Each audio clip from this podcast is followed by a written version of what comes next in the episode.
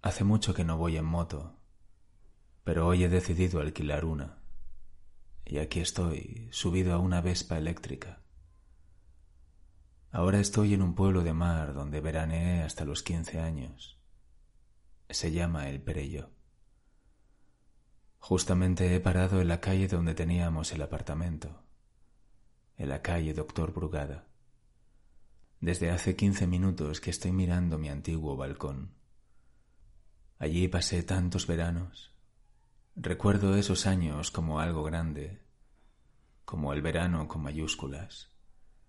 El verano era la gran fiesta, donde todo empezaba de nuevo, donde ya nada sería igual que los meses anteriores. O eso es lo que yo pensaba. Supongo que para mis padres la vida seguiría igual, pero en otra parte. Pero para mí y mis hermanos, siempre con el verano empezaba algo grande. Recuerdo las estrecheces del apartamento porque éramos seis y no era muy amplio. Pero no importaba. Estábamos en verano.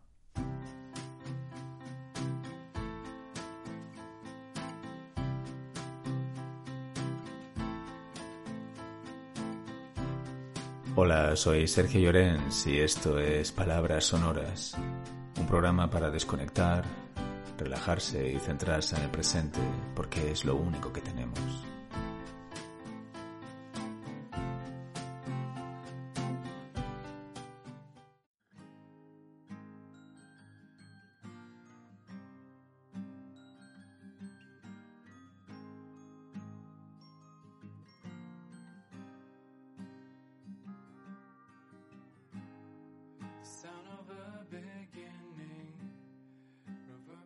Recuerdo que el 23 de junio terminaba el cole y esa misma tarde, cuando mi padre salía del trabajo y llegaba a casa sobre las ocho, ya teníamos la maleta para ir al Perelló y allí nos quedábamos hasta la segunda semana de septiembre. Cada día era lo mismo. Nos levantábamos, desayuno y playa. Después comíamos. A las cinco era la hora clave porque bajábamos a la calle. Ese era el momento del día, porque teníamos libertad, una libertad que no teníamos en Valencia. Pero el Perelló era un pueblo de mar, y allí nunca pasaba nada. Así que la calle era gran momento. Al final no hacíamos gran cosa, pero el solo hecho de bajar a la calle, solos, ya era una gran victoria. En aquel tiempo el verano y la Navidad eran las épocas esperadas, pero yo, sobre todo, era del verano. Sigo mirando el balcón y es inevitable recordar y seguir recordando. Pero mejor enciendo la vespa y sigo camino hacia Cullera, que es mi objetivo del día. Cuando estoy a punto de salir del pueblo, Ve a una chica con tres helados en la mano. Está al lado del cine Avenida. Es Mamen. Es ella. Estoy seguro. Hace como veinte años que no la veo, pero sé que es ella. Bajo de la Vespa y voy a saludarla. Era la hermana de mi amigo Emilio. La última vez que la vi tenía catorce años y yo quince. El último verano nos besamos y recuerdo que fue aquí, en el cine Avenida. Esa última tarde nos despedimos y quedamos en vernos el próximo verano. Pero eso nunca pasó, porque mi padre vendió el apartamento y nunca más supe de ella. Hasta hoy. Ella todavía no me ha visto Está pendiente de los coches al cruzar. Me acerco y le digo, Hola, mamen. Hola, Sergio. No puedo creerlo. ¿Cuántos años? ¿Cuánto tiempo? Pues sí, sí que hace años. Sigues veraneando aquí, ¿no? Le pregunto. Sí, aquí seguimos. ¿Y tú? Nunca volviste al Perello me dice. Lo sé, mi padre vendió el apartamento y todo cambió. Ya, ya me enteré. Me lo contaron, me dice. Sus tres helados de cucurucho empiezan a derretirse.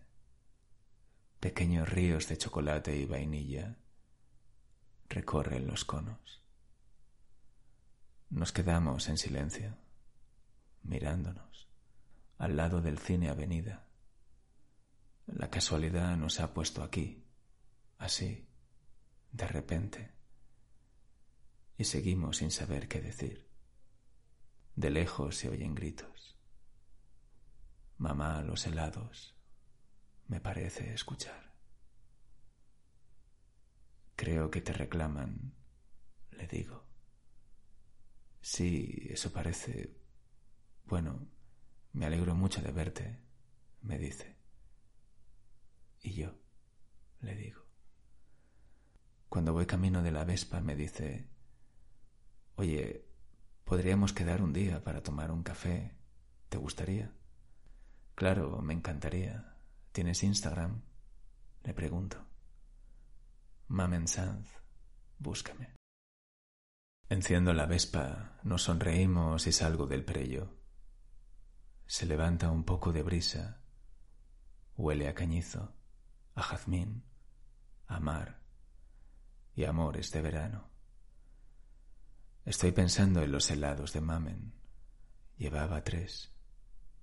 Pero solo era una voz de niño que la llamaba. Quizá eran para su hijo y su marido, o quizá eran para dos hijos y el marido, o...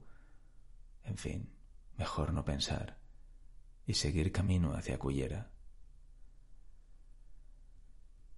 Me gusta ir por la autovía del Saler, aunque es bastante peligrosa porque es muy estrecha pero el primer tramo atraviesa el Parque Natural del Saler. Y es como entrar en otro mundo. Es como partir un bosque por la mitad.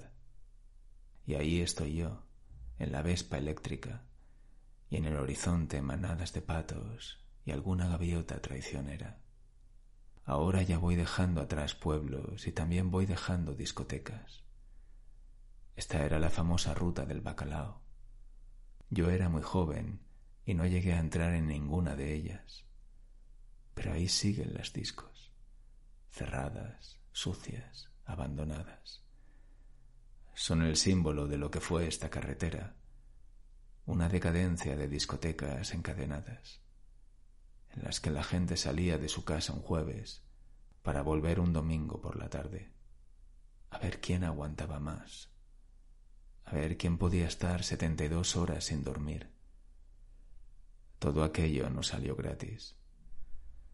Con el paso de los años todos pagaron los excesos. La ruta se llevó una juventud que se pensaba que se iba a comer el mundo, pero los excesos se pagan. Algunos más tarde, otros más temprano, pero la factura te espera. Dejando atrás las discos, el primer desvío a la izquierda es el del pueblo del Marenblau, decido entrar. Es un pueblo particular, porque no es un pueblo. Es un conjunto de apartamentos donde hay varios supermercados y bares, pero no hay vida más allá del verano. Es un lugar donde veranean las personas ricas de la ciudad de Valencia, o sea, la gente de la calle Colón, calle Paz, Las Barcas, Plaza Ayuntamiento. Toda esa zona es muy del Marén el Perelló y Cullera son más de clase media, aunque siempre hay excepciones, pero más o menos es así. Y cuando entro en el Marén, pues veo gente muy parecida a la de la calle Colón, camisas blancas de marca, pantalones cortos, familias numerosas con hijos de colegios de pago o concertados católicos. No ves pescadores como en el Perelló, ni tampoco agricultores. Por suerte yo siempre fui y seré del Perelló, así que arranco la Vespa y la saco de nuevo a la autovía dirección Cullera. Cuando estoy en la autovía hay una señal muy antigua que dice Cullera y me meto por ahí. A los pocos minutos me doy cuenta de que estoy en medio de arrozales, de acequias, que todo es muy laberíntico y que estoy perdido en la inmensidad de una especie de marisma valenciana. Y me siento como en la isla mínima, perdido. Paro la Vespa e intento poner el GPS, pero apenas hay cobertura. Son más de las ocho y queda una hora y media de luz. Ahora que ha quedado claro que me he equivocado de camino, tengo que encontrar la salida y volver a la autovía. Intento discernir entre tanto pájaro, gaviota y patos el sonido de la autovía, los coches, pero no los escucho. Hay mucho ruido animal. Intento guiarme por la posición del sol, pero se acaba de nublar. Parece que todo va en mi contra y que solo me queda esperar a que aparezca alguien de la nada y me indique cómo salir de aquí. De repente oigo un disparo. El eco retumba en mis oídos y se pierde en los arrozales. Silencio. Y después otro disparo. Cada vez hay menos luz. Alguien silba. Una sombra se acerca a mí. Es un tipo con un rifle y dos patos en la mano. Es alto, de mediana edad. Lleva un sombrero demasiado pequeño para su cabeza y un rifle de mira telescópica. ¿Qué hace usted aquí? Esto es una propiedad privada. Me grita. Oiga, es que me he perdido. Si usted fuera tan amable de decirme cómo salir de aquí, pues siga todo recto, luego a la izquierda, luego a la derecha, y luego otra vez izquierda, y luego derecha, y todo recto.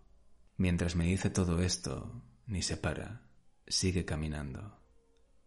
Yo le digo si me lo puede repetir, pero hace como que no me escucha y se va. Se pierde entre los arrozales. Subo en la Vespa e intento recordar lo que me ha dicho. De repente escucho un motor de coche y veo luces. Es el cazador que se va. Es mi oportunidad. Tengo que seguirlo. Va muy rápido y es difícil seguirlo porque no conozco la carretera. Bueno, esto no es una carretera. Es como un camino, oscuro y con acequias a los lados. Como puedo voy siguiendo al cazador ya escucho el ruido de los coches, el sonido de la autovía. Ya no me hace falta seguir al cazador, ya me oriento. Y nada más salir a la autovía, Veo las letras en la montaña donde dice Cullera, a lo Hollywood. Entro por el camino del faro. Todos son curvas y más curvas. Antes de entrar en la zona de apartamentos, aparco junto al faro y me quedo mirando al mar.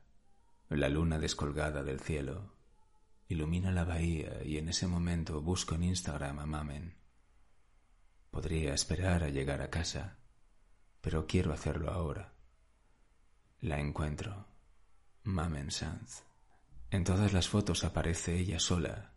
Ni hijos, ni marido, ni novio. Qué extraño. Recuerdo los tres helados y el grito de mamá.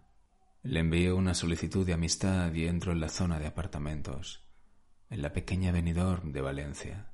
Aparco muy cerca de una de esas moles de edificios y me voy al paseo Estoy cansado. Llevo desde las cuatro de la tarde en la Vespa y me duele la espalda. Mamen ha aceptado mi solicitud de amistad. Ahora llega el dilema. ¿Escribo o no escribo? Quizá mejor mañana. ¿O no? Mejor hoy. Le digo que qué tal le ha ido la tarde con sus helados. Me dice que ha tenido que correr porque se derretían. Eran para sus sobrinos, porque su hermano Emilio tiene tres hijos. Sonrío al leer esto. Y pienso que a veces nuestro cerebro resuelve las cosas de una manera un poco negativa. Me pregunta dónde estoy y le digo que en Cullera, pero que ya vuelvo para casa. Me dice que si no he cenado, que me pase por el cine Avenida al volver, porque ella está ahí con unas amigas. Arranco la vespa y vuelvo hacia el Perello.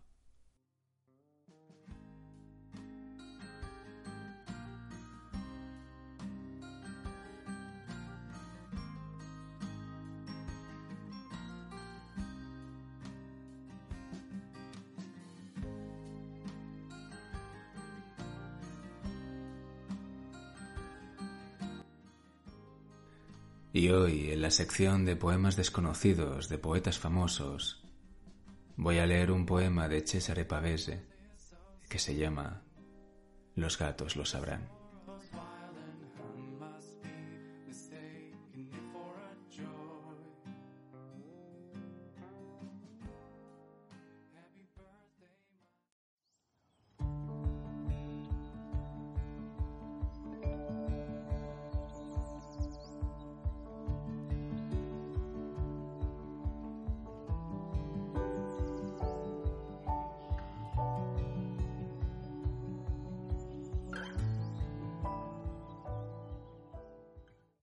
Aún caerá la lluvia sobre dulces empedrados, una lluvia ligera como un hálito o un paso.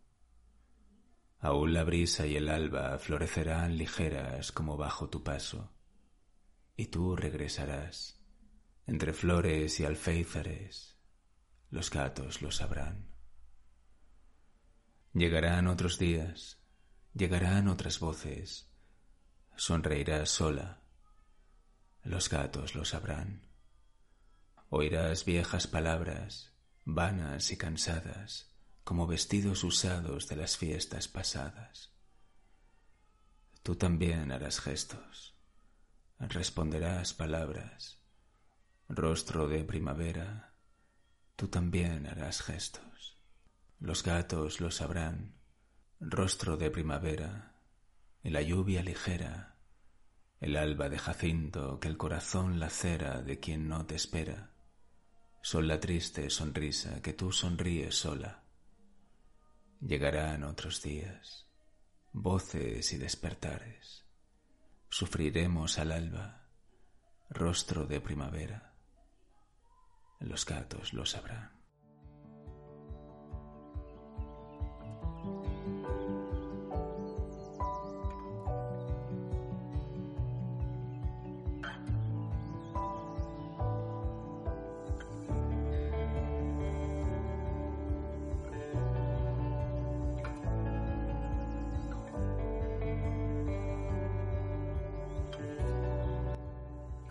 Y esto ha sido todo por hoy. Ya sabéis que si alguien quiere enviar sus poemas o relatos cortos puede hacerlo a palabrasonorasblues.com y yo con mucho gusto los leeré. Muchas gracias por vuestros comentarios y vuestros corazones. Muy agradecido. Hasta el próximo podcast. Chao.